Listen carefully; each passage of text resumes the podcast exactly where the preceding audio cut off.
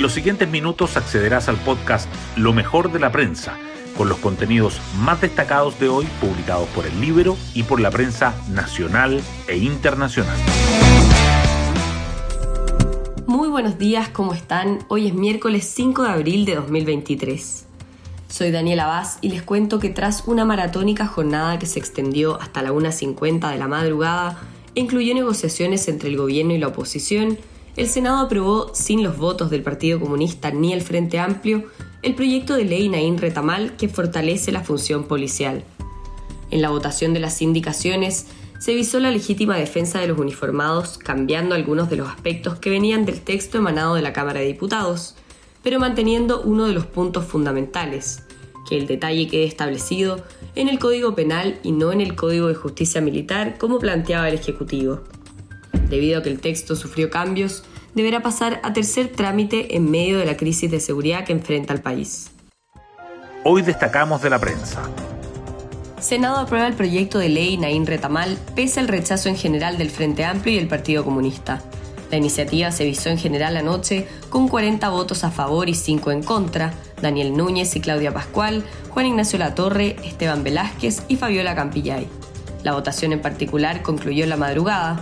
Cinco ministros, encabezados por Carolina Toá, estuvieron casi toda la jornada en tratativas con la oposición para lograr un acuerdo. El proyecto irá a tercer trámite en la Cámara de Diputados. Banco Central alerta por mayor persistencia inflacionaria y primera baja de tasas se retrasaría hasta el tercer trimestre. El Consejo del Ente Rector decidió mantener la tasa de política monetaria en 11,25%, argumentando que la economía se está ajustando más lento que lo previsto y la inflación está tardando más en reducirse. Dijo además que el tipo referencial deberá continuar en ese nivel hasta que el estado de la macroeconomía indique que el proceso de convergencia de la inflación a la meta de 3% se ha consolidado. Comisión experta visa umbral del 5% de votación para que partidos tengan representación en el Congreso. La instancia aprobó en general los capítulos del anteproyecto de nueva constitución sobre poder legislativo y sobre el gobierno y la administración del Estado. Por segundo día consecutivo, todos los artículos votados contaron con el apoyo unánime de los 24 expertos. Además del umbral, se introdujeron cambios a herramientas de fiscalización y causales de cesación del cargo de los parlamentarios. Zelensky expone ante el Congreso y agradece condena de Chile a la invasión rusa. En una videoconferencia con el Senado y la Cámara de Diputados, el presidente de Ucrania, Volodymyr Zelensky, relató los horrores de la guerra iniciada por Moscú y valoró los gestos de nuestro país con Kiev, como el desminado humanitario y el apoyo en la Asamblea General de la ONU. Los legisladores del Frente Amplio y del Partido Comunista se restaron de la ceremonia. Reforma previsional. Mesa técnica no avanzaría en cuentas nacionales y Chile Vamos se abre a solidaridad con 6%. La ABC y el Partido de la Gente dijeron que no apoyarán las cuentas nacionales, por lo que el mecanismo no tiene los votos para aprobarse en la Cámara. El gobierno se abre a buscar alternativas y la derecha entregó su propuesta a la ministra del Trabajo.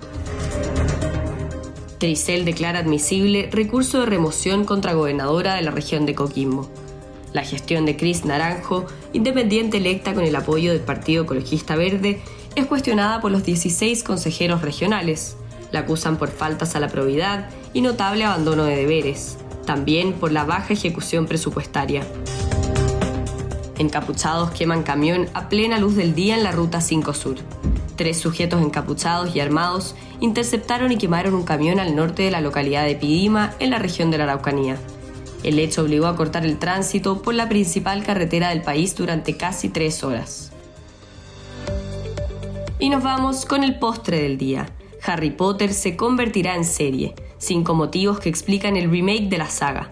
A 22 años del estreno de la primera película, Warner se prepara para anunciar una nueva adaptación de la popular obra de J.K. Rowling. La selección de los protagonistas será el primer gran desafío. Así llegamos al final de este podcast donde revisamos lo mejor de la prensa. Yo me despido y espero que tengan un gran día miércoles.